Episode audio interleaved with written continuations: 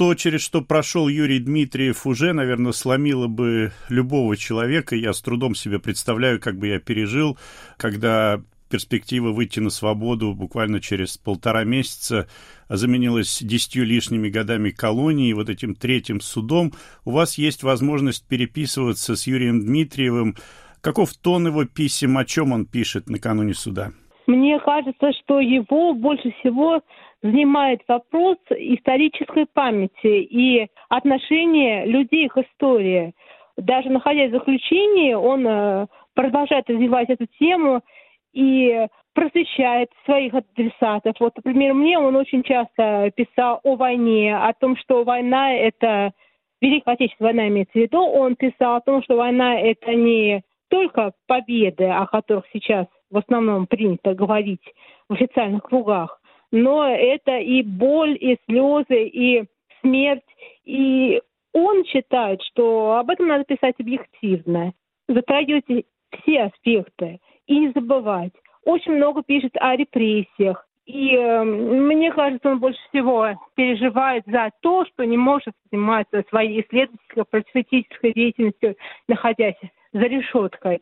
И поэтому он старается по мере возможности это продолжать делать. И еще, мне кажется, он э, страдает от недостатка информации, потому что меня он просил некоторое время назад прислать новости, только не те, которые показывают по телевизору, а более объективные и на те темы, которые его интересуют. Поэтому я думаю, что вот это основное, что его волнует, и это основная тема, которую он затрагивает в своих письмах. И еще меня всякий раз поражает несколько ироничный тон его писем, когда он говорит о себе лично и о своей ситуации. Он нисколько не сломлен, несмотря на своей точки зрения ужасный приговор, который вынесла апелляционная инстанция и по письмам видно, что он настроен на борьбу и полон моральных сил. Но он э, верит в, хоть в какой-то степени в победу, учитывая то, через что он уже прошел. Он э, не то что верит, он э, уверен, что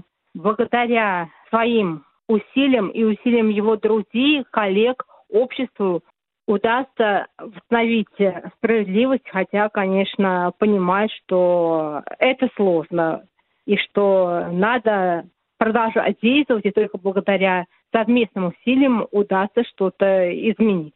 А... Он понимает, что это не свалится просто так на голову, что для этого надо работать, действовать.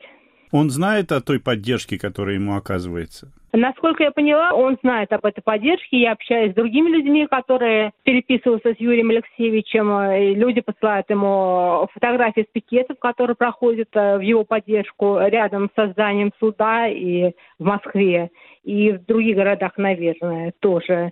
Он об этом знает, и это ему очень помогает. Я думаю, что без этого ему было бы гораздо тяжелее.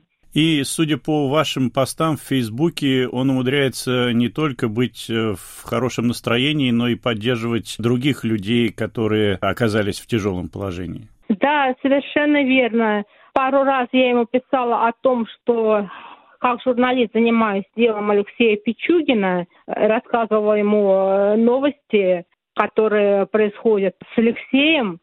И Юрий Алексеевич живо откликался, а последний раз, э, когда написала ему о круглом столе по политическим заключенным, который прошел онлайн и был организован Сахарским центром, что, пожалуйста, по возможности передайте слова поддержки Алексею Пичугину. То есть мне кажется, что он меньше думает о своих очень тяжелых проблемах, о той ситуации, в которой он поставлен, а больше думает о других людях.